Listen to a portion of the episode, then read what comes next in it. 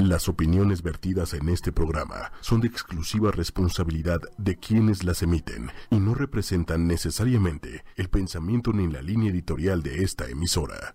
Buenas tardes, humanos, humanas, bienvenidos a Humanamente. ¿Cómo están todos por allá? ¿Listos, conectados por sus celulares, por sus computadoras, por donde quiera que nos estén escuchando, en el Spotify, en el iTunes. Les mandamos saludos. Aquí les habla Carla Fernández de la Fuente, psicóloga, amante de la mente humana. Eh, bienvenidos. Hola, ¿cómo estamos? Hola, ¿qué tal, Carla? Como siempre y cada miércoles, muy contento de saludarte a ti y a todo nuestro auditorio eh, con estos temas que siempre traemos que a veces déjate que todos creamos que sabemos y no lo hablamos, bueno, y no, no lo sabemos con certeza. A veces son temas de los que nos da miedo hablar. Claro. O de los que no nos sentimos listos para hablar. Y hoy justo tenemos un tema que es muy interesante, que yo estoy seguro varios hemos enfrentado en algún, alguna vez y no nos sentimos preparados para ello. Entonces estoy muy contento de contar hoy con una experta en esto que estoy seguro va a poder orientar a varios de nuestros escuchas eh, sobre este asunto. Y bueno, antes de continuar, pues también aprovecho para invitarlos a todos a que nos busquen en redes sociales. Estamos en Facebook, para los que nos escuchan en el sitio web o alguna, alguna de estas... Este, plataforma de podcast pueden ver este un video de nosotros hablando sobre esto. En Facebook estamos como 8Y Media, ahí también nos pueden enviar sus comentarios, hacer preguntas. Em, también estamos en Spotify, en Apple Podcast, en Google Podcast, en cualquiera de las plataformas donde usted consigue sus podcasts. Solamente ponga en la lupa 8Y Media humanamente y podrá encontrarnos a nosotros, así como el resto de los podcasts de la familia 8 y media, que tenemos varios sobre psicología y bienestar. Así que si a usted le interesan estos temas, pues hay mucho de dónde agarrarle para que usted se informe, ¿no? Y pues tome sus decisiones basado en evidencia. Bien, justo como saben, aquí en Humanamente siempre hablamos de lo que todo mundo ha oído hablar, pero nadie sabe con certeza. Y justo como decía José, hay veces que no sabemos con certeza pero hay veces que no queremos saber nada del tema, ¿no? Porque parecería ser que hay mucho tabú y, y, nos gustaría a nosotros preguntarles a ustedes cuántas parejas o mujeres conocen que hayan perdido a su hijo antes o después, este poco después de haber nacido y pues aunque no lo crean, la, la, muerte de un bebé en gestación o de un neonato es mucho más común de lo que podríamos creer. Entonces, si hay algo que sucede de forma recurrente, pues deberíamos de hablar más de estas situaciones, ¿no? Y, y pues al final este tema, como decía José, es muy, es, es espinoso, es rudo, es complicado, pero eh, el, el, si sabemos que muchas mujeres o muchas parejas este, tienen pérdidas gestacionales este, o de sus neonatos o de sus bebés, pues obviamente lo que queremos es acercarnos a estos temas para que como familiares, amigos o nosotras mismas tal vez si perdemos a un hijo, pues obviamente encontrar la manera de, de buscar ayuda o entender o, simplemente quitarle el tabú o esta, esta este velito del que nadie habla, ¿no? Y pues, este, para una mamá, imagínense que lo complicado que ha de ser, sin duda también para sus parejas, ¿no? Pero pues número uno, la pérdida de, de sus propios hijos, perder a, al hijo que no nació o a tu hijo que acababa de nacer. Número dos, la, la, el, el duelo de, desde la perspectiva del futuro. ¿Voy a tener o no voy a tener un bebé a futuro? Eso no lo sé. Viene mucha incertidumbre. Número tres, el duelo por su cuerpo, porque pues tal vez pueden venir pensamientos de que la, la, de que tal vez tu cuerpo te ha fallado como mamá, porque si, si, si no tuve un buen parto o tal vez perdí a mi bebé, pues tal vez algo tiene mal mi cuerpo, ¿no? Y el número cuarto es esta, esta parte de la identidad de dudar si eres buena mamá o no. Tal vez si lo perdí no soy buena madre, que obviamente son pensamientos que pueden pasar por la mente de, de todas las mujeres que pierden a un bebé. Entonces, el tema de hoy lo han pedido y por eso está aquí y obviamente qué mejor que este Carmen, este nuestra invitada del día de hoy porque definitivamente ella también tiene una historia, este, tiene este, mucha información que nos puede traer de, pues toda la experiencia que ha tenido específicamente manejando este tema de salud mental perinatal. Bienvenida Carmen, ella es Carmen Juárez.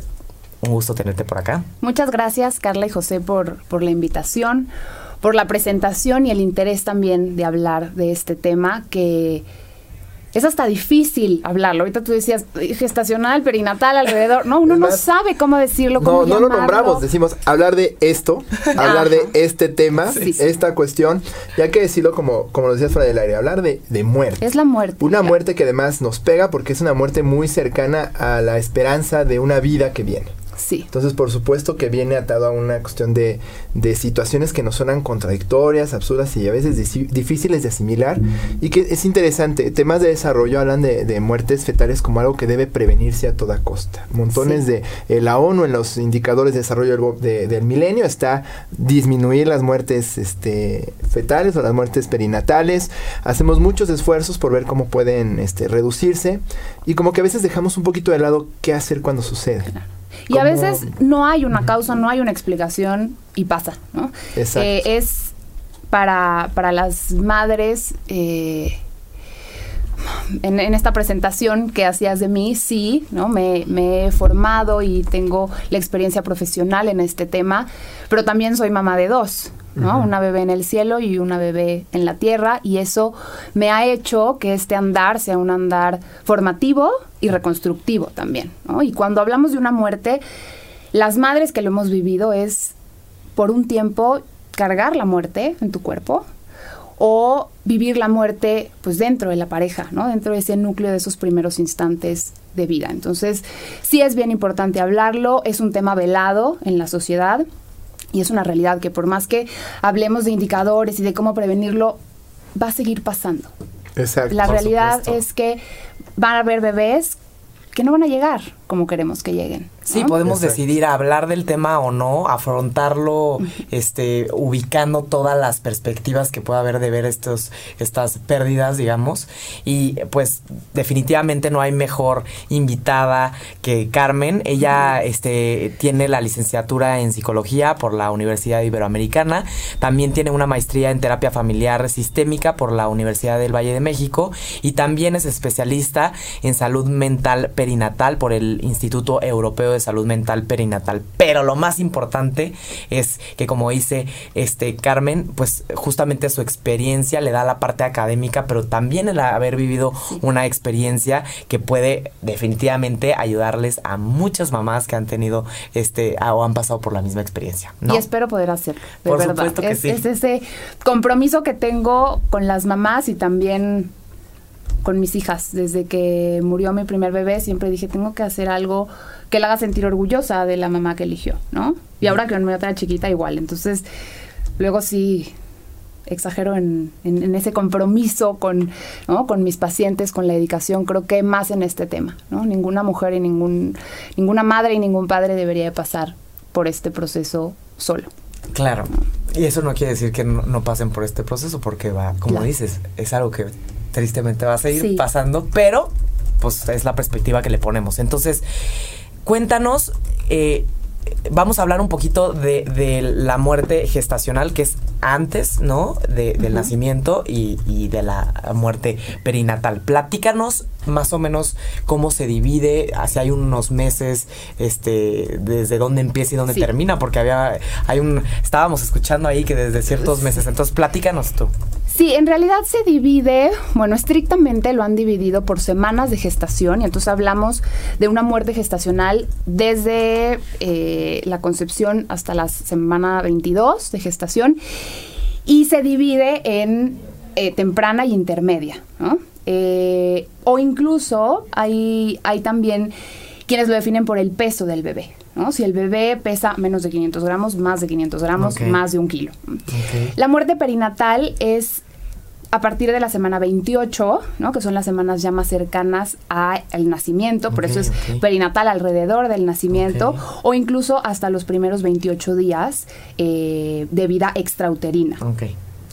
La realidad es que, en mi experiencia, creo que cuando tú vives eso, no hay lugar para clasificación y el dolor no se mide ni por semanas de gestación Sí, no hay calendario. ni por no ni por peso y creo que el dolor va en, fun- en función del amor que le tienes a ese bebé ¿no? y hay mamás que tienen un amor enorme a las cinco semanas y a las 35 y una vez que nació su bebé ¿no? entonces así hablaríamos de, esta división ¿no? de, semanas. Es la muerte durante el proceso de gestación o hasta los primeros días de, del nacimiento. Carmen, platícanos, en tu caso, ¿fue gestacional o perinatal?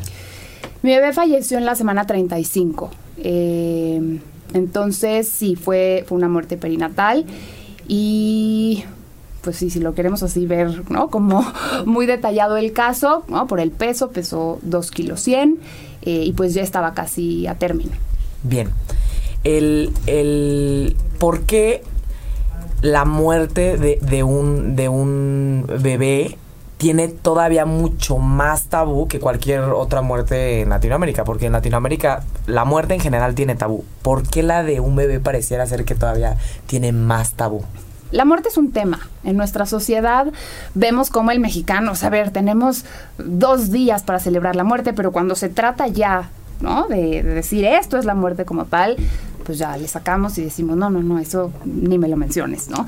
Eh, como en este proceso también resistencial. Pero creo que es porque va en contra de la naturaleza. ¿no? Estamos siempre pensando en esto. Cuando yo me muera, como cuando sea viejito, ¿no? o, o, pues por orden no jerárquico, pues nuestros papás van a fallecer antes que nosotros, ¿no? Nunca pensamos en que va a fallecer alguien que no ha nacido o en alguien que acaba de nacer, como en esta posibilidad de pues de, de quitarle esa vida incluso a veces pensamos antes de que llegue. Y no tomamos en cuenta que ya vivió y que vivió 5, 6 o 35 semanas. alrededor de, un embarazo estamos pensando todo el tiempo en la vida que viene. Sí.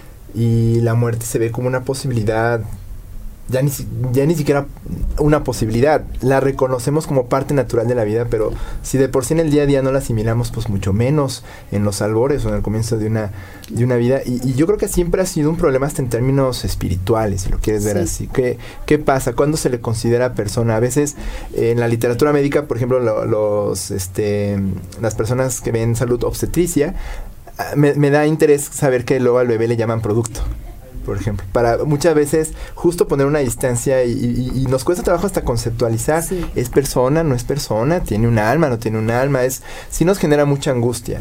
Y uno como papá desea que se le dé ese lugar a su hijo.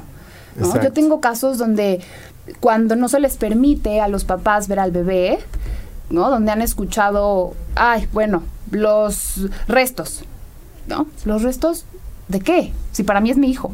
Claro. O el feto. No, pues el feto tiene, tiene una vida para mí, tiene un significado para mí. Por eso, por eso quitar, en, en, mi opinión, el tema de muerte fetal y cambiarlo por muerte gestacional o muerte perinatal. Porque es darle un poco ese significado que le damos los padres. a los bebés. Y que realmente la muerte es lo único que tenemos seguro. Seguro. Pero para vivir hay que morir, ¿no? Sí, no, y Freud decía, a ver, si quieres eh, comprender la vida, pues tienes que empezar por comprender la muerte. Pero ¿quién quiere comprender la muerte? ¿Quién quiere prepararse para la muerte? Y para la muerte de un hijo, pues nadie se prepara tampoco. Entonces, la vida de un ser humano está llena de pérdidas, y creo que es eso, el cúmulo de todas las pérdidas que sufrimos en nuestra vida, pero la muerte es la pérdida definitiva. Y ahí te quedas y ya no hay más, ¿no? Claro, sí, por eso hablar de estos temas pareciera ser que sí normalizan un poquito más la muerte. O sea, estábamos platicando en el programa anterior eh, sobre eh, psiconcología, también como esta parte de empezar a pensar cómo vamos a morir, tal vez este empezar a platicar con nuestros familiares cómo nos gustaría morir, aunque tengamos 30, aunque tengamos 40, no pasa nada, ¿no? Este, pero pues obviamente la vivencia es diferente de, y de un ser querido. Entonces, el, el ¿cuáles serían los efectos de, una muerte gestacional o perinatal en la salud mental de una mamá? ¿Qué es lo que han mostrado los estudios? La muerte de un bebé finaliza con la vida de ese bebé, pero también finaliza con la vida de la madre y del padre como la habían venido viviendo hasta ahora. Y marca el final de algo, pero el inicio de algo muy importante también, que es el proceso de duelo. Entonces, a veces aquí tendríamos que hacer una diferenciación entre duelo y depresión. Porque a veces decimos, no, ya está deprimido. Bueno, no, pero es que el duelo tiene mucha de la sintomatología depresiva normal. Entonces, imagínate. Yo y es necesario, o sea, claro, y se si hay una pérdida, hay que pasar por el duelo. Totalmente. El embarazo es un proceso bio, psico, neurohormonal, ¿no? Este, social, y luego se termina. Termina el embarazo y comienza un proceso del posparto. Pero ¿qué pasa si ese posparto se vive vacío? ¿no? ¿Qué pasa si ese posparto pues no estás como, como tú lo habías imaginado? Y entonces tienes que acabar de tajo, es como poner por completo el freno de mano. Y entonces todo esto, todo el tema hormonal ¿no? que, que, que tenemos, pues sí, agrava, agrava el tema de la salud mental, de la salud emocional. El duelo es la expresión del dolor, ¿no? Con, con síntomas pues sí, físicos, emocionales, psicológicos, conductuales, sociales, con este tema, ¿no? De luto, de vestirnos de negro, ¿no? Y que van ayudando a este proceso. A elaborar. A elaborar el duelo. Tengo una paciente en algún momento me decía, ¿cómo le hago para olvidar todo esto? Y yo le decía, ¿realmente quieres olvidar todo? Porque olvidar todo implicaría olvidar también a tu bebé. O, lo que viviste en ese tiempo, que fue mucho tiempo, tal vez, ¿no? Y entonces me dice, bueno, no, no, no. Pero entonces, ¿qué hago? Es eso, es elaborar, ¿no? Es aprender a vivir con la muerte y a reacomodarla donde tiene que ir. Claro, porque comúnmente ante la angustia de todo esto, pues la invitación o, a veces el imperativo que decimos alrededor es, haz como que no pasó, sigue adelante, este, tú supéralo, ¿no? Y, y, ya tendrás otro, ya tendrás otro, ¿no? Así como si fuera una cuestión de, de, sustitución, ¿no? Y me acuerdo, la, comentábamos la historia de Salvador Dalí, ¿no? Que también tuvo un hermanito que, bueno, que murió, era Salvador y, Salvador Dalí mencionaba esto cada que tenía oportunidad. Él era el ensayo, yo soy la obra terminada, ¿no? Claro. Entonces no deja de, de ser algo Y el que, vino a salvar como esa esa desolación de los papás, ¿no? Como este proceso de, pena, de tristeza, retomando el tema de la salud mental, claro, claro que va a haber desmotivación, claro que va a haber falta de apetito, insomnio, fatiga, síntomas del, eh, duelo, del natural, duelo natural y que entonces podríamos pensar es una depresión y no, hay que hacer como ese, ese diagnóstico diferencial. ¿Qué pasa si hay no hay un duelo? Es decir, hay como una completa tal vez muchas veces en las pérdidas el, proceso de duelo normal, empezar por un poquito de negación y ya después entrar a otro, otras etapas. ¿Qué pasa si nos quedamos en la negación? Mira, hay, hay un sabemos que hay estas etapas y fases del duelo y hay un chorro de autores que lo hablan, ¿no? A mí me gusta utilizar, eh, como lo maneja Volvi, a lo mejor vas a decir, bueno, pero él habla del apego y de los niños, ¿no? Pero también él habla de los duelos que, viven los niños y creo que es la manera como lo podemos afrontar. Y es muy similar a, cualquiera, ¿no? Este, estas fases que conocemos, ¿no? De Kubler-Ross, ¿no? Empieza primero con este shock, con este impacto de decir, ah, ¿qué pasó? ¿no? Y después tenemos una fase de protesta que podría ser la negociación, el decir, no, no quiero, ahorita no quiero estar, estoy tan indignado que mejor no pienso, ¿no? En lo que está pasando. Y que viene sumado a una reorganización. Las etapas del duelo nunca son una, dos, tres, cuatro, cinco, acabaste, ¿no? Felicidades. Va, que avanzas y luego a tu casa, ¿no? O sea, un duelo es una montaña rusa y a veces estás muy bien, y a veces estás muy mal, y a veces estás peor. Y dices, ¿cómo? Pero si, ya, pasó, claro. Como que la idea sería que a medida que va avanzando el tiempo, a fuerza, cada día después vas a estar mejor, pero no. O sea, puede ser que dentro de ocho meses estés peor que después de cuatro meses, pero eso no quiere decir que vayas mal. El tiempo por sí solo no cura nada. Lo que cura es lo que haces en ese tiempo, mm. o lo que no haces es lo que puede agravar ese proceso también. Respondiendo a tu pregunta, quedarte en esta pausa, ¿no? decir, no, esto no está pasando, no quiero llorar, no quiero sentir, no, lo olvido, va a ser muy probable que desencadene un duelo complicado, un duelo patológico. Yo de verdad creo que la muerte de un hijo es un duelo complicado. O sea, es un duelo muchísimo más complejo claro, que, perder tu trabajo claro que, que, tal vez este tronar con un novio de poco tiempo o sea es diferente. claro, es distinto por las motivaciones. Entonces siempre hay un riesgo de desencadenar un, duelo patológico.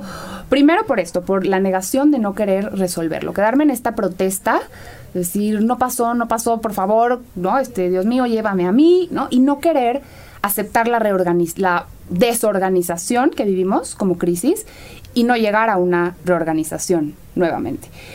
El duelo complicado, digo, hay autores que que lo mencionan en función de la temporalidad y de la intensidad de los síntomas. ¿no? Hay quienes hablan por más de seis meses, hay quienes hablan hasta de dos años. Yo lo describiría como un duelo patológico en función de la incapacidad. Si a ti, Carla, si a ti, José, porque a veces, a veces no hablamos del papá, o de la pareja, y es bien importante, por favor, hay que hablarlo. Súper importante. o pareja. O pareja, claro, claro. Eh, si... Ya se me fue la idea, ¿ves? Estaba hablando de la pareja, bueno, duelo no, del duelo patológico, del, tiempo, de la negociación, de no quererlo hablar. Si tú no lo hablas y te quedas ahí, a lo mejor tú vas a decir, ah, en seis meses, si tiene más de seis meses, ya es un duelo patológico. Si tiene más de dos años, y no, es esta incapacidad que si en alguna área de tu vida dejas de funcionar, ¿no? Dices, ya no voy al trabajo, ya no voy a recoger a mis otros hijos si es que lo tienen, este, ya me divorcié porque ya de verdad ya no puedo este, ni ver a mi marido, ¿no? Esa incapacidad imposibilizante, ¿no? Esto que me detiene y me paraliza y ya no quiero moverme a esa resolución. Yo no creo tanto que vaya con la temporalidad porque mm, yo creo que ese duelo se vive toda la vida. Sino más en la incapacidad. exacto, es una cicatriz. A ver, la herida está, la herida es una herida real. Pero hay que ver cómo va a cicatrizar esa herida. Claro. Hay heridas que cicatrizan muy bien y hay heridas que se abren y se abren y se abren y entonces cicatrizan pésimo. Claro, no es como si hubiera, perdón, una garantía de cura cuando tienes otro hijo, por ejemplo. No, no, no. O sea, no puedes depositar en los niños que vengan después no, y por eso la sanación, porque es, una idea muy común. ¿No? Y, el Salvador. El Salvador. ¿no? Lo que hablábamos de Dalí. Entonces, ¿cómo podríamos hacer esta elaboración? Porque tampoco se trata de verlo todos los días, o, o sí, o de tener, o sea, tener que tenerlo presente todo el tiempo, o sí. Yo creo que... Es difícil, es doloroso. Hablar Mira, hace poco me contactó una la mamá de cuatro hijos, dos de ellos fallecidos y dos de ellos aquí con ella, ¿no? Y me decía hace 10 años que murió mi primer bebé. Y yo lo sigo recordando y a veces sigo llorando. Ah. Eso quiere decir que sigo en duelo. Yo le decía, es la cicatriz que tienes. Claro. Pero entonces la ves y ya es distinto. Es como este ejemplo que les decía, no es olvidar, no es olvidarte de tu hijo. Es integrarlo de una manera distinta. Es vivir con él, pero sin que duela. ¿no? hay una frase que dice, eh, el dolor es real, pero el sufrimiento es opcional. ¿no? A veces sí, va a haber algo que te va a doler, vas a ver algo que te recuerde, vas a ver una foto tuya embarazada, tu esposo te va no sé, a, tu hija le confunde el nombre con el del anterior y dices, ¿no? Y te lo revive y duele. Pero, ya no sufres porque ya lo integraste. Vivir con la cicatriz no es esconderla. Exacto. Sí, está bien tener la cicatriz, ¿no? Está bien. Esto me dolió y aquí está y que no, digo, se me olvide, ¿no? Y no deja de ser parte de mí. Exacto. Y, por ejemplo, ¿ha llegado a suceder o, o, has visto, por ejemplo, qué tan común es que, como dice José, que tal vez una madre quiera reparar, este, ahora sí, conciliando el, tener un hijo, por ejemplo. muy común. Sí, muy común. O sea, es, muy común porque, porque sí queremos reemplazar esto, ¿no? Pero además, más allá del bebé, es querer reivindicarnos como mujeres, porque socialmente tenemos una carga pesadísima de la maternidad. Y entonces es decir, yo no pude, ¿no? Algo pasó, la culpa se juega siempre en esto. Entonces, decir, a mí me pasó esto, pero ¿qué tuve que? Pero si yo hubiera hecho, pero si hubiera ido, pero si no hubiera hecho, pero si... Y a veces lo que te decía al principio, no hay respuestas, no hay un tema de, ah, esto fue, esto fue lo que desencadenó. Y esa incertidumbre nos genera culpa. Entonces, sí, muchas veces queremos depositar esta, nuestra propia salvación, nuestra propia imagen de maternidad y decir, check, ya está, ya pude, ya pude lograr este embarazo. Pero ¿qué pasa cuando las muertes son recurrentes? ¿no? Y te embarazas y otra vez lo pierdes y te embarazas y otra vez lo pierdes, pues se va grabando. Y hay muchas madres y hay muchas parejas que deciden no volver a embarazarse. Porque no, no quieren volver a pasar por ese volver a pasar, claro. Y es válido, a ver, es válido y es respetable y también hay que pensar en las mujeres que no van a volver a poder embarazarse. Porque a veces pensamos, ay, qué maravilloso, ya por fin tuvo su bebé. Qué bueno, porque todo el mundo andaba diciendo, híjole, pobre, ojalá ya se embarace y ya lo tenga y esta vez le salga bien. ¿Y si perdió la matriz? ¿Y si ya no se va a poder volver a embarazar? Y entonces, ¿cómo trabajas con esta culpa? Personal, ¿no? O sea, psicológica, emocional y social también. Entonces, son cosas que van. Complicado, es complicado, es complicado. Aquí nos mandan unos mensajes. Sí. Ah, saludos a, a Meche, que nos agradece mucho el programa. Ella tuvo una experiencia también este, con una pérdida hace poco tiempo. Le mandamos muchos saludos, gracias por acompañarnos. Este, también aquí Dianis nos dice, este, esto me sucedió a mí, que nadie reconoce a la madre y que era mi hija, la sociedad me habla de, de feto y demás, ¿no? Como que también el lenguaje sí se apreciaría este un lenguaje tal vez distinto. También nosotros. más comprensivo y empático. Claro, claro, que podamos empatizar, ¿no? Que ahorita tal vez nos podrías hacer una recomendación. Sí, exacto. Queríamos de qué decir y qué, no decir. o cómo podemos ayudar como gente alrededor, o incluso los profesionales de la salud, qué podrían hacer para acompañar mejor, porque es muy fácil despersonalizarse, ¿no? No es culpa suya. Claro. A ver, quiero decírselos, porque si les ha pasado, a lo mejor uno dice cada barbaridad y a mí me lo dijeron y dices, no sabemos me estás diciendo esto? ¿no? Yo creo que hay un punto clave, es ante la muerte, ¿no? Este tipo de muerte eh, gestacional, perinatal, neonatal, no digas nada que no dirías en la muerte de un adulto. Si tú vas al velorio de un amigo que se le murió su papá, no le vas a decir, no te preocupes, eres muy joven, ya tendrás otro. Pues, claro. ¿no?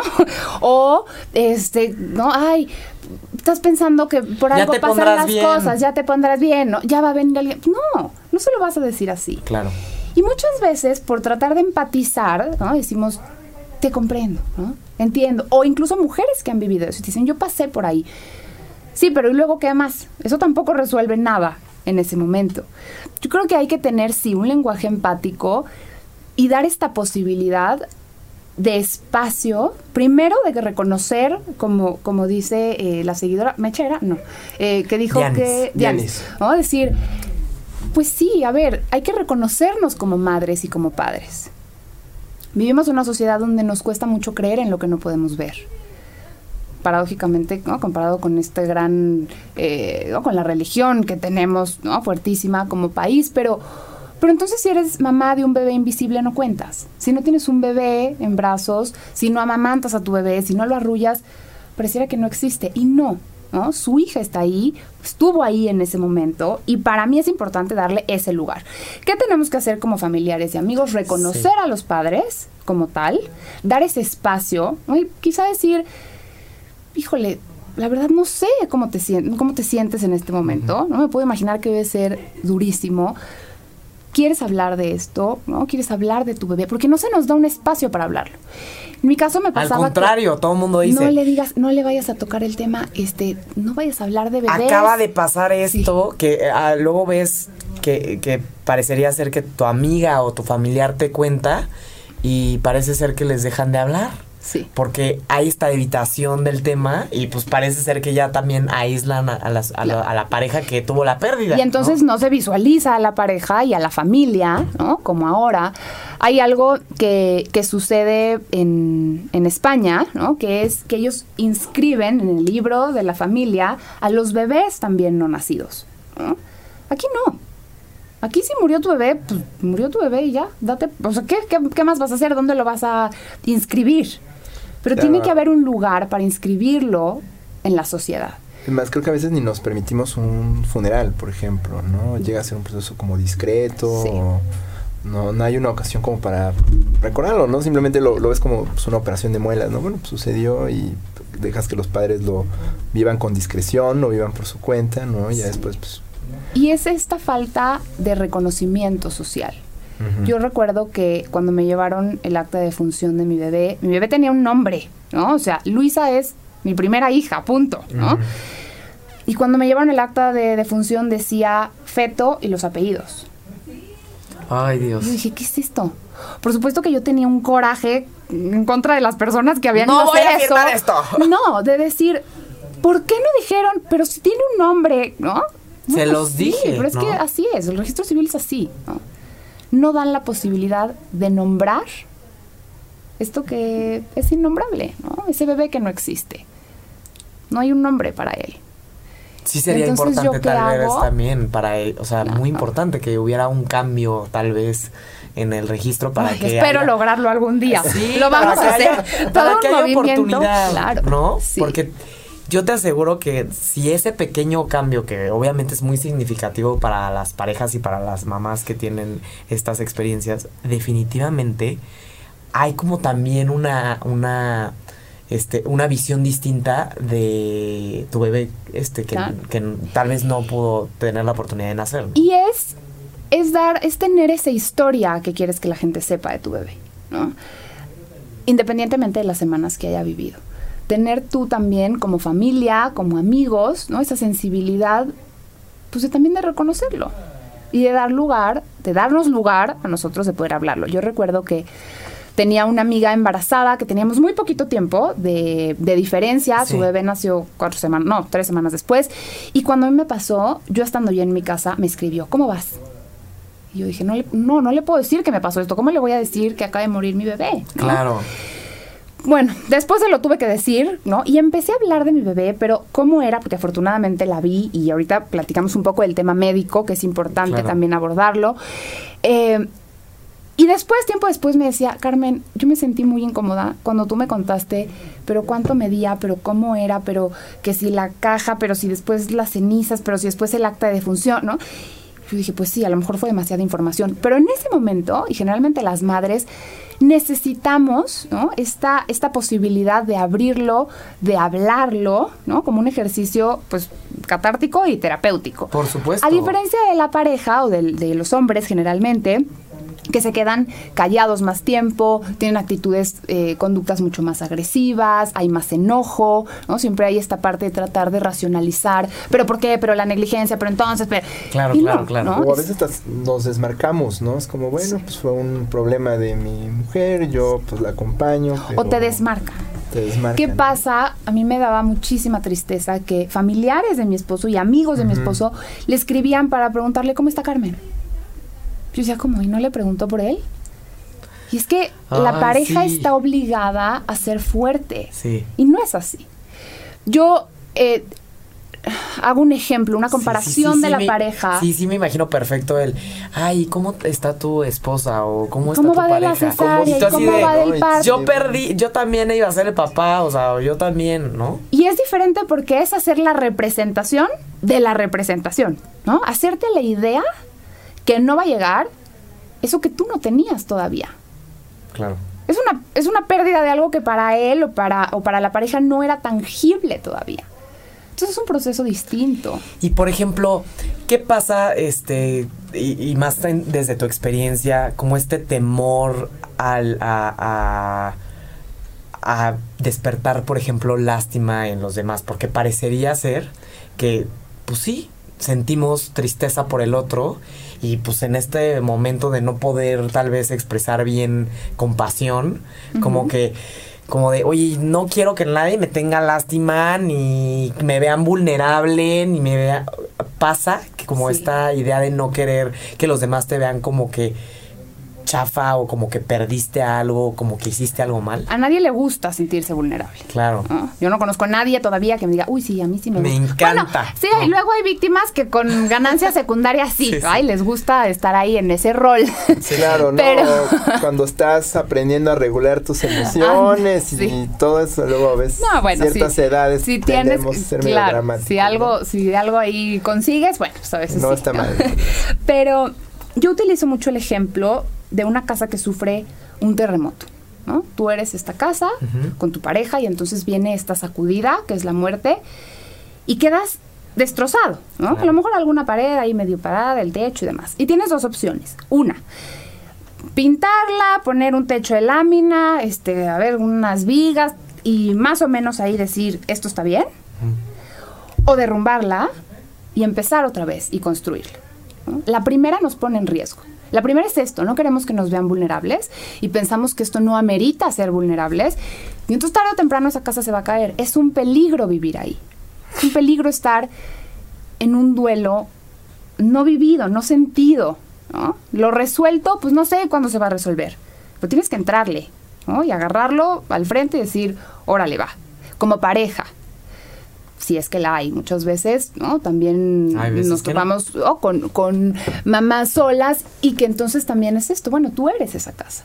Pero ¿qué pasa si te derrumbas? ¿Qué pasa si te permites decir esto, la muerte de tu bebé, amerita derrumbarte? Y amerita empezar de cero y reconstruirte. La meta del duelo perinatal yo creo que es comprender que no hay una vuelta a la normalidad. No vas a volver a ser la misma. Y si tú piensas que vas a ser la misma, no, pues déjame decirte que, que por ahí no va, porque entonces eso sería anular a tu bebé, anular esa vida. Jamás vas a volver a ser la misma, pero tienes la oportunidad de reconstruirte y de hacer esta casa otra vez un lugar seguro. Está increíble porque justo desde afuera parecería ser que es lo mismo, pero la el punto de vista, el estamos hablando de un mindset, ¿no? Este, no vas a sanar o vas a quitar todo y, y, como si no hubiera pasado nada, al contrario, como la perspectiva de es algo que sucedió, aceptarlo, derrumbarse. Como y te va a costar. O sea, te va a costar trabajo, te va a costar dinero, ¿no? En este ejemplo de la casa, dinero, esfuerzo, pero creo que lo vale. Vale estar vale estar en un ambiente seguro para ti, para tu pareja y para tus próximos hijos, si es que los va a ver, ¿no? Y por ejemplo, en, tu caso... Si no perdón, no, si no lo llegases a elaborar, ¿cuántas veces no convertimos esa anulación en una angustia ahí latente que puede, consciente o inconscientemente, pero tú me podrás decir mejor si sucede o no, influir en la manera en que creamos a los otros hijos, ¿no? Claro, totalmente. El otro día me preguntaba una paciente, oye, está embarazada después de, que su bebé murió, su primer bebé, y me dice, oye, tengo mucho miedo, ¿cómo lo voy a criar? Como estos, bueno, hay, hay un término que se usa como el bebé estrella, que es el bebé que muere, y el bebé arcoíris que viene después de, ¿no? Después de esta tormenta. Entonces me decía, ¿hay algún, o sea, características específicas de crianza de los padres hacia los bebés arcoíris? ¿No? Yo creo que todas, o sea, no he encontrado como algún texto, ¿no? O sea, puntual. Recomendaciones Pero sí creo, ¿no? Que sí hay, sí hay este tema de sanar y de depositar eso que tenías, que es distinto y ese es también esa es la chamba que tenemos que hacer en el proceso de un nuevo embarazo. Es decir, no le vas a dar lo mismo que era para ese primer bebé, porque eso era para él. Punto. Tenemos que preparar nuevamente, ¿no? Estas emociones, estos sentimientos y tratar en la manera de lo posible no depositar lo que era para el bebé anterior, que siempre se nos va algo. Claro. Y, y siempre un tema de mucho cuidado, ¿no? De mucha protección también. Y a veces, sí, como de seguir todo así al pie de la letra, decir, no voy a ser sobreprotectora porque no voy a caer en esta sobreprotección por haber perdido. Claro, claro. Entonces, sí hay, a ver, hay una relación también, a mí me pasa con mi bebé, ¿no? No puedes, de verdad no puedes creerlo. Me decían, ¿qué sientes? Es que no puedes creerlo no puedes creer que a veces sigo llorando, ¿no? Y a veces me acuerdo de Luisa y, lloro y me siento mal y le hablo a mi segunda hija también, ¿no? De Luisa. Pero eso no quiere decir que no sea real. Simplemente a veces uno no puede creer que, que sí se puede vivir con este dolor y después de esta pérdida. Claro. ¿no? pues tú eres el ejemplo. Y en ese momento piensas que no vas a poder seguir. Y en ese momento dices, no me quiero volver a embarazar, no quiero volver a vivir esto. Olvídalo, ¿no? Y, a veces decidimos hacerlo. Y aunque decidas no embarazarte, también puedes seguir, ¿no? En otras en otras áreas de tu vida. Claro, no hay como un no hay una trayectoria normal para que estas cosas, no hay así de no, lo que tienes que hacer es cada persona a partir de su elaboración puede decidir lo que quiera. Claro.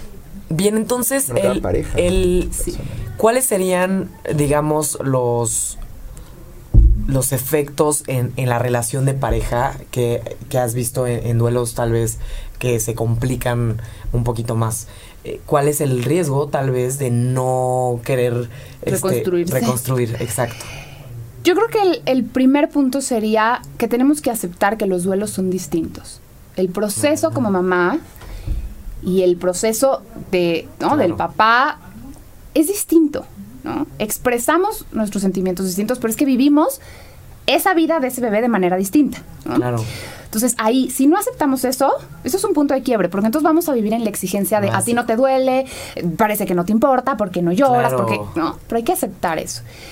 Sí hay características eh, que, se ven, ¿no? Que se replican, ¿no? Esta, esta necesidad a veces de pues una creencia de valores. A veces sí nos acercamos más a la religión, a veces en algún momento los padres sienten. Como estos deseos de querer morir ellos en lugar del bebé, es típico, ¿no? La mamá que dice, prefiero morirme yo en vez de morirse mi bebé, ¿no?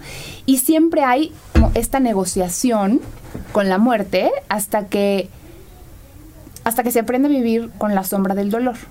Y sí me he dado cuenta que ambos padres viven con ese dolor, de manera distinta, y eso es como la chamba que tenemos, ¿no? Hacer que, que entendamos que somos que somos diferentes y que y que nuestro cerebro está organizado diferente. Sí, claro, tu pareja no tiene que sentir lo mismo al momento. si tú lloras no tiene que llorar en ese momento y si llora después no quiere decir que no está resuelto eh, el o, no haya, haya superado por completo el duelo, o sea, ¿no? Está muy padre eso, como la diferencia, no esperar, pero también lo uno como que... Es que neurológicamente somos diferentes, pero nos cuesta entenderlo, porque además las mujeres queremos así, todo controlado, ¿no? Decir, él tiene que llorar cuando yo llore. Y no. a lo mejor él no llora mientras tú lo ves, porque, porque todo el mundo le exige ser fuerte, para ti. Y es que ellos viven también este sufrimiento de perder a la pareja. Y eso no lo pensamos. O sea, ellos pierden a su hijo o a su hija, pero también existe la posibilidad de que algo le pase a la mamá en el parto, ¿no? En claro, por supuesto. Hace poco alguien me contó su experiencia y decía, ver el olor en el que estaba, pues me hizo sentir mucho miedo, ¿no? Y obviamente llegas hasta fantasear, ¿no? Pues quién, quién va a sobrevivir esto, cómo, cómo lo vamos a resolver, ¿no? Y, y pues es complicado, fíjate, y, qué bueno que lo menciones porque normalmente no se dice, o sentimos que es incorrecto decirlo. ¿no? Entonces, eh, ponerlo sobre la mesa, mencionarlo, y si somos personas alrededor de, esta, de alguien que, que pasa por un proceso así, pues no, no podemos negarlo tampoco, Al contrario, siempre tratar de abrir los espacios para hablar de ello, ¿no? Tal vez tu amiga o tu familiar no quiere platicarte y ya es su decisión, pero siempre como abrir ese espacio y dar a esa oportunidad, ¿no? De, de, de hablar de, de, todo el proceso, porque es un proceso largo, ¿no? No es como de la noche a la mañana, ni un mes, ni, no, es, es constante y como dices, tal vez si se presentan más pérdidas, pues es un duelo acumulado gruesísimo. Se va reviviendo, claro. Exacto. Y sí, como pareja, creo que sería importante definir esta historia, ¿no? Esta historia que les decía al principio, ¿qué historia vas a querer contar de tu bebé? Casi siempre hay esta promesa de no olvidar al hijo y que muchas veces en un segundo embarazo se empieza a vivir como una traición a ese bebé que ya no está, ¿no? Como en esto de reemplazo que hablábamos. Entonces, decir, ¿qué historia queremos contar? ¿no? ¿Cuál va a ser la historia que la gente va a saber, que nuestros hijos van a saber? ¿Cuántas familias no sabemos que estas muertes se van a la sombra y a los secretos de la familia. Claro. Y nadie sabe, y nadie supo. Ya por ahí que la tía, no sé qué, también le pasó. Me contaron por ahí. Pero, pero no lo dices. Claro. Porque es esto, es no querer verte vulnerable. Decir, no, esto mejor aquí que nadie sepa, ¿no? Muchas veces porque no tenemos esta oportunidad de vivirlo, pues, de vivirlo, punto. De vivir el duelo.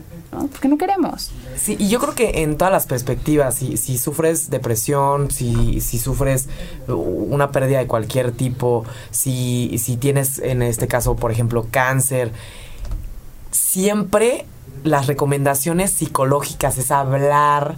Eh, cuando alguien, un psicólogo dice, necesitas elaborar, elaborarlo es hablar sobre eso, pensar, rectificar, este, recordar, no es olvidar, es recordarlo, ¿no? Eh, ¿Qué estrategias terapéuticas, por ejemplo, eh, nos podrías eh, eh, ilustrar más o menos qué tipo de cosas suceden en una terapia para que realmente si quien nos esté escuchando, que no ha acudido tal vez a, una ayuda profesional, diga, ay no, pues es que esto sí me podría ayudar y, y podría acercarme con un especialista, ¿no? Mira, yo creo que primero es entender esto, que la meta es aprender a vivir ¿no? con esta muerte integrada en donde sea que tiene que estar, ¿no? En nuestra vida, comprender que no va a haber un regreso a la normalidad y sí entender y hacer este cambio, ¿no? De paradigma, que el duelo es un proceso activo. Entonces, sí tienes que trabajarle, sí tienes que hablar de, de tus emociones, sí tienes que trabajar en esta aceptación de la realidad, para poder visualizar también como meta la reorganización pues en el espacio físico y emocional de esta ausencia como tal. Si hay tareas específicas, las, las más, eh, digamos, comunes que, que vemos es primero la carta de despedida, que es hacerle una carta de despedida a tu bebé. Y muchas veces las mamás lo hacemos sin saber que esto es una tarea que nos pueden dejar ¿no? en un proceso terapéutico con un acompañamiento emocional. Es escribirle esa despedida. Y yo siempre les digo, es una despedida que también merece una bienvenida. Es darle esa bienvenida a tu bebé porque no llegó como iba a llegar, pero nació como haya sido, la circunstancia que haya sido, pero nació. Entonces es un proceso dual, la despedida y yo le agrego entre paréntesis la bienvenida, a tu bebé. Y por ejemplo, se escribe en una hoja después que se recomienda que se haga en esa con esa carta. Mira, muchas muchas personas la escriben y puede ser que la depositen, ¿no? Donde están las cenizas o donde está el cuerpo de la bebé. Hay muchas personas que la deshacen. Esa es esa es una decisión de los padres, ¿no? Luego viene todo el tema de qué hacer con las cosas, ¿no? Cuando ya tienes muchas cosas de tu bebé, o si es que llegas... una cuna, O si es que llegas a tener, ¿no? Eh, algunos artículos que hayas comprado, sí se recomienda hacer una caja de recuerdos. Ok. ¿Qué sí va a ser de tu bebé? A lo mejor tienes 20 cosas. No vas a guardar todo, probablemente piensas, si es que piensas volver a embarazarte y está dentro de tus posibilidades, bueno, eso lo vamos a guardar, almacenar, donde sea, para otro bebé. O lo vamos a regalar, o donar, o vender, lo que sea. Pero hay algo que siempre va a ser de ese bebé. Eso sí se tiene que guardar. Muchas veces la carta va también en esa caja. Y esa, casa, esa caja, usualmente, en tu experiencia, específicamente qué cosas podrían ser, o sea, tal vez una ropita específica de un color. Muchas veces. Una prenda con el nombre. Exacto, una prenda con el nombre. En mi caso, por ejemplo, hay un osito que dice su nombre, una bata de baño que, le regaló su tía, que también dice su nombre. y su equipo, su equipación del Real Madrid, este también está. también. Y bueno, muchas cosas que le escribimos. y eso nos lleva a la tercera tarea, que esa es una tarea mía, que es esto de lo que les he estado hablando, que es escribir la historia que vas a contar.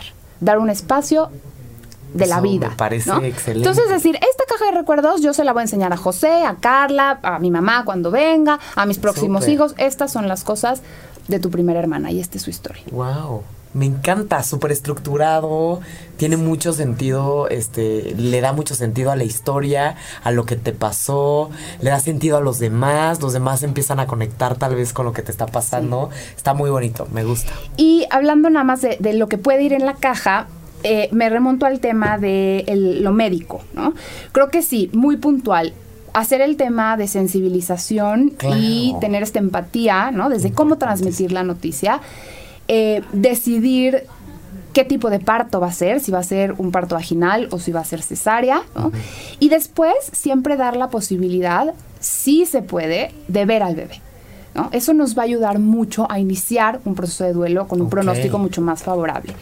Y en este caso... Tal vez en ese momento el esposo dice, no, no, no, no, no, mejor nada. Entonces por eso hay que preguntar. Los médicos tienen que preguntarle al, al, esposo y si no en su momento decir, bueno, pregúntale a tu esposa si es que quiere verla y demás, ¿no?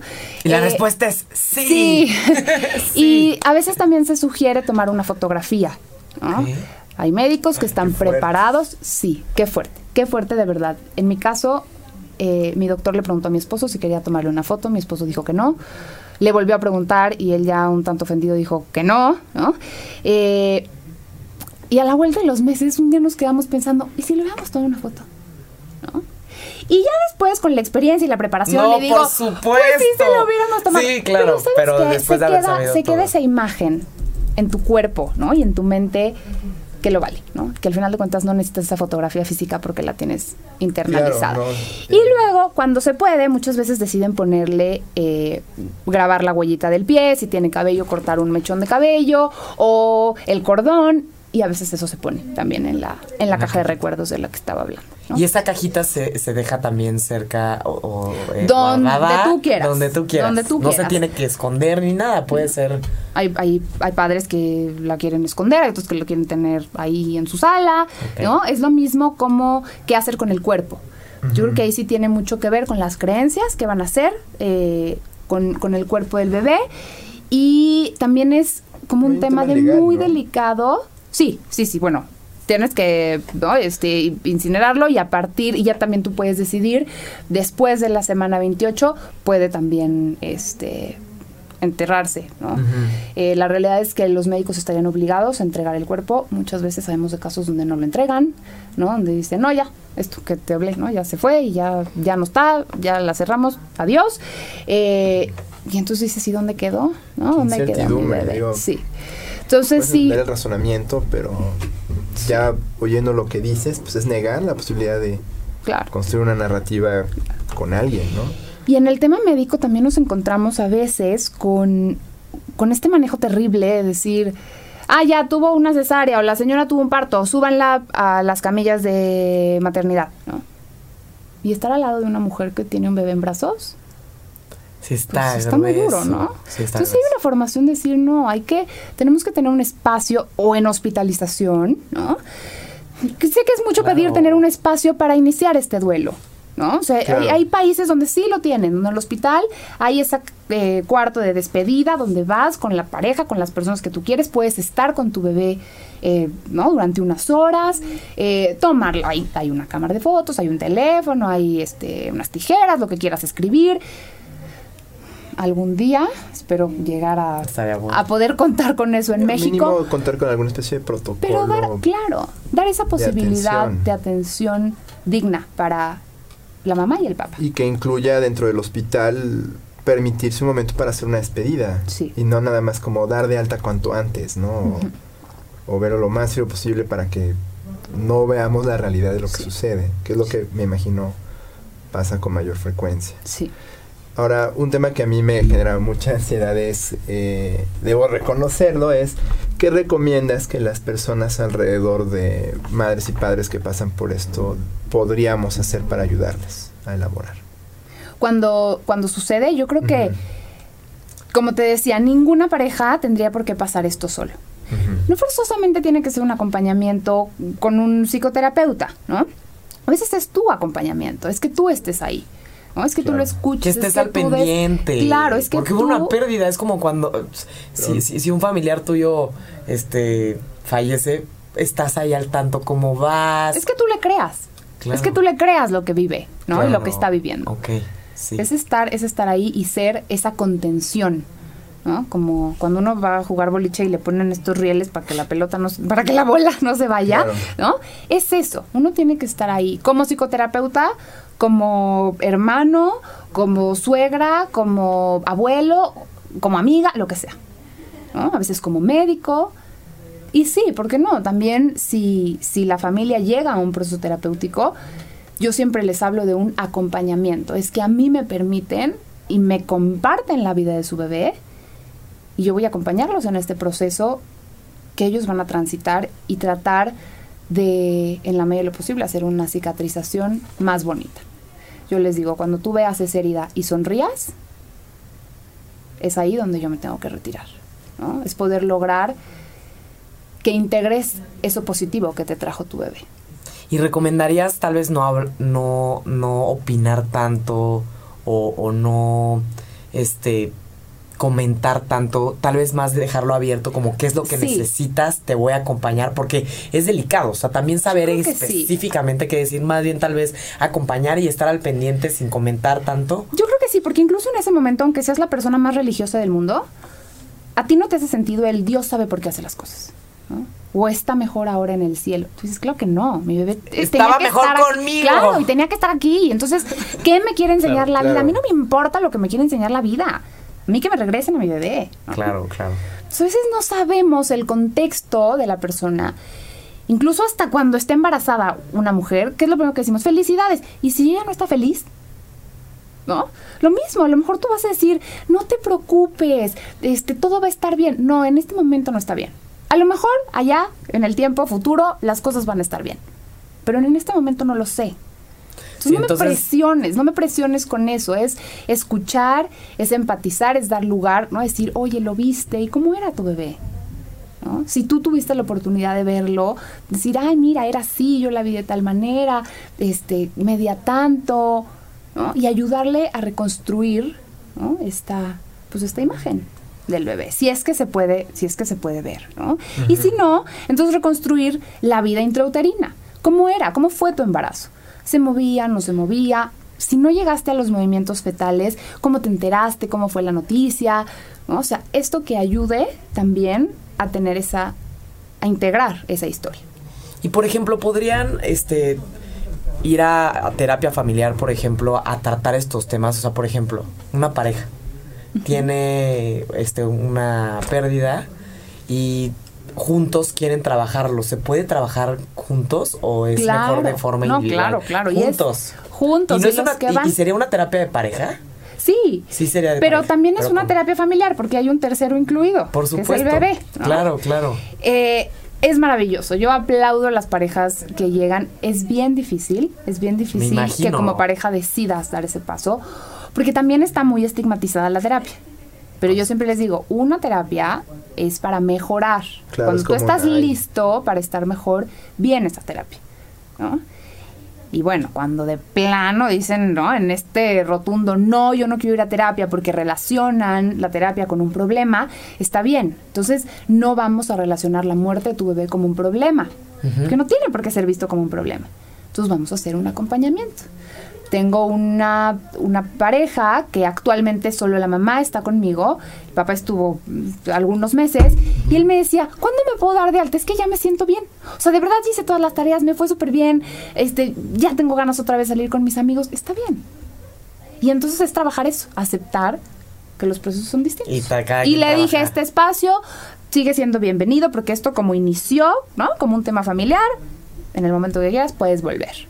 Imagínense la maravilla de Carmen, aquí nuestra super invitada, que aparte de la especialidad en, salud mental perinatal y eh, pues su experiencia propia y académica de poder manejar estos temas, pues también tiene el abordaje familiar este y de pareja. Entonces está maravilloso. Tenemos todo por todos lados. ¿no? porque como decías hace un momento, ¿no? A veces depositamos todo el sufrimiento y la carga en la mamá. Yo me imagino de ser una escena común. Ay, la veo muy afectada, la voy a mandar a terapia. Yo pues sigo chambeando porque pues, tengo que hacerlo, ¿no? Y es bueno incluirse en el proceso. Sí. Solo por acompañar. Y es padre cuando lo mencionas, no siempre se necesita atención. Digo, siempre es recomendable, por supuesto, abordar esto si ves que está afectando. Siempre tiene que vivirse el duelo, ¿no? No, Pero ya si de plano no, pues pues le pasas mi tarjeta y ya. por supuesto, por supuesto, de este acompañamiento, ya vieron, no es terapia, es un acompañamiento, vamos a platicar, vamos a aprender de la situación, no es un tema de tratamiento ni patología, no, vamos a, a platicar, a acompañar. Es una este a ver, es una crisis, es, importante verlo como una crisis, pero como toda crisis tiene que tener un crecimiento. ¿No? Entonces, pero las crisis nos pasan a todos, no nada más a los que vivimos una suspensión ahí que entre más acompañamiento tengamos, ¿no? En el proceso, pues mucho mejor sin duda. Entonces ya platicamos de varios este, recovecos que podríamos cambiar desde de poder registrar a los bebés, este, aunque, aunque hayan haya habido una pérdida perinatal, ¿no? Este, esta parte de, de tal vez psicoeducar a los mismos este, pediatras y a, los y a los ginecólogos, a, todos, a todos para que tengan un acercamiento específico, tal vez que haya un poquito más de psicólogas este, preparadas es, con acompañamiento hospitalario tal vez con las mismas madres y, con sus parejas para poder dar por lo menos una hojita. Puedes ir a, eh, a, este espacio o hay estos especialistas, ¿no? Tal vez que en las mismas consultas recomienden, recomiendo asistir con un especialista para trabajarlo, porque esto puede causar... Y normalizarlo, ¿no? Decir, está bien, está bien sentirse vulnerable estás pasando por un momento importante y muy duro en tu vida. ¿Alguna otra cosa que, te, que en México y, en este tema te gustaría como cambiar de, para poderle quitar el estigma y para poder hacer sentir más este, este, cómodas a las mamás y a las parejas en estos procesos? Yo creo que la tarea de todos es develar este tema ¿no? y poder decir esta es la muerte, es un problema real, esto que decíamos al principio va a seguir pasando. Me encantaría tener una varita mágica y decir ya nunca más, ¿no? Un bebé va a fallecer antes de nacer, pero va a pasar. Entonces, el que podamos sentirnos identificadas con alguien más, el decir, ay, bueno, no soy la única, también a ella le pasó y también, ¿no? O sea, sentir, ¿no? Como esa, esa compañía social y ese reconocimiento social es lo que, lo que creo que es chamba de todos, no solo mía, claro, eh, por supuesto de ustedes, desde, un, desde este espacio de divulgación que tienen, pero como sociedad, como sociedad, no sacarle al dolor, ¿no? No darle la vuelta porque nos alcanza y luego nos alcanza más duro. Y y pues sí, es un tema, es un tema difícil, es, yo, yo creo que es la, la, el peor miedo convertido en realidad. Y es cuando la oscuridad llega cuando estás esperando dar a luz. Sí, por supuesto. Sí, sí. Entonces. es muy contradictorio. Claro, y entonces sí realmente es, es poder poder hablar de esto, poder sentir esto y poder permitir que lo vivamos y no sentirnos juzgadas. Aquí están preguntando, cuando hablamos de sufrimiento fetal, ¿solo es anatomía o también psicológico? Mira, hay en el tema perinatal, visto desde la psicología del bebé, pues sí, hay estudios que hablan de esta huella, ¿no? De esta memoria no cognitiva, pero sí de esta memoria quizá corpórea del bebé intrauterino, ¿no? Y, a ver, nosotros lo sabemos, cuando estás embarazada te dicen ponle música, ¿no? Claro. tócalo, el vínculo. Yo creo que tendríamos que saber el contexto, a qué nos referimos, ¿no? Con, con sufrimiento fetal, en qué condiciones, cómo fue eh, el parto, en qué momento, en qué semanas, para poder definirlo. Pero a ver, imaginémonos sí, yo creo que a los nueve meses, este... Es como en el nacimiento. Exacto. Ya en el nacimiento están viendo que sea natural, por, por ejemplo, ¿no? Quiero que sea natural, natural, todo el mundo quiere que sea natural y de repente le empieza a bajar el ritmo cardíaco a tu yo bebé. Creo que puede ser. Hay estudios que, hay estudios que, que demuestran cómo los niños reviven su nacimiento a través del juego, ¿no? Durante la infancia. Y es por esta huella que queda también, ¿no? Entonces, sí, creo que el vínculo se da desde lo intrauterino y ahí empieza la vida psíquica del bebé. Y entonces, mm, pues sí, es, es de cierta forma que los niños puedan quizá vivir, a ver, no, no vean el trauma como, como algo que ya no se va a curar, pero, pero sí puede quedar instaurado algo, sí, yo creo que sí. Porque si queda lo positivo, pues estamos hablando de temas no tan positivos y probablemente sí puede haber un sufrimiento psicológico. Bien. Eh, em, sí, oye, es una cuestión que a veces descartamos, ¿no? Que el mismo bebé haya sufrido el dolor que pudo haber experimentado y hay que validar. ¿no? la posibilidad de ese dolor. Y te dicen, tu bebé ya está mejor ahora. Ajá. Pero nos negamos a decir, no, pero mi bebé estaba bien, ¿por qué va a haber sufrido? ¿No? Claro. O, o a veces te dicen, es que a lo mejor venía mal. Y entonces eso te lastima más a ti que al bebé, porque entonces tú hiciste algo mal, porque como mamá así lo piensas, ¿no? entonces hice algo mal para que mi bebé viniera mal, ¿no? O sea, es, es sanar, sanar nuestro propio dolor y, y sanar la relación que, que, tuvimos y que vamos a tener con ese bebé que ya no está. Que al final de cuentas la relación va a quedar ahí. Va a quedar, claro. Carmen, nos encantaría que nos pudieras proporcionar tus datos de contacto para si alguien... quiere trabajar esto o alguna otra cuestión contigo. Claro. Bueno, las redes sociales son arroba psiembra eh, en Facebook y en Instagram.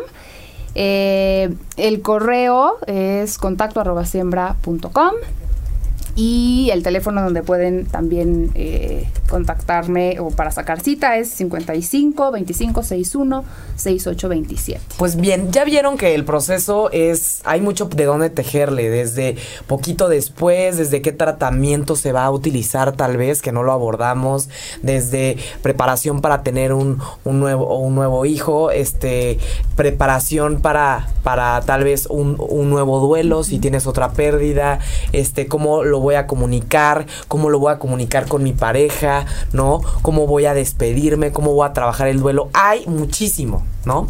Entonces Carmen tiene muchísima chamba. este, ya casi estamos, ya de hecho nos pasamos un poquito de tiempo. Carmen, ¿nos podrías recomendar algún libro, alguna serie, alguna película que esquematice muy bien para todas las personas que nos escuchan si quieren seguir con este tema, dónde podrían consultar? Sí, un libro que a mí me parece que recopila todo muy bien. Eh, se llama La cuna vacía. Ok. Eh, el apellido del autor es Claramut. Claramut. Sí. Y bueno, al ratito les paso la foto por si quieren compartirla. Eh, y bueno, agradecerles mucho este espacio.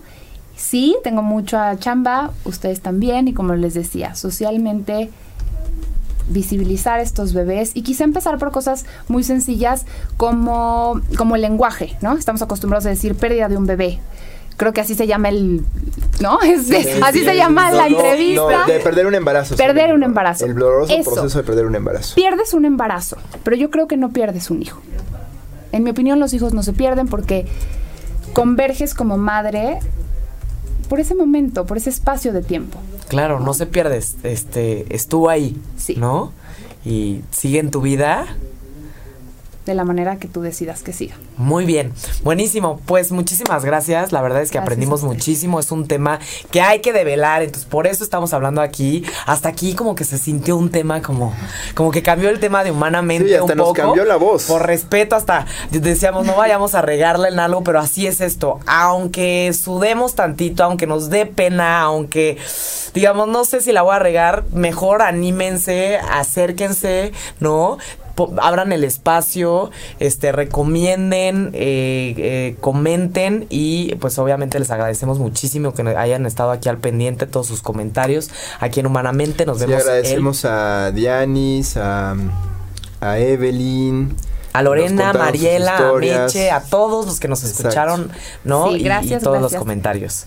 Pues muy bien, muchísimas gracias. Nos vemos el próximo miércoles a las 6 de la tarde y muchas gracias, Ale. Muchas gracias a ustedes y a todos los que nos acompañaron el día de hoy. Muchas pues, gracias. Buena semana a todos. Chao.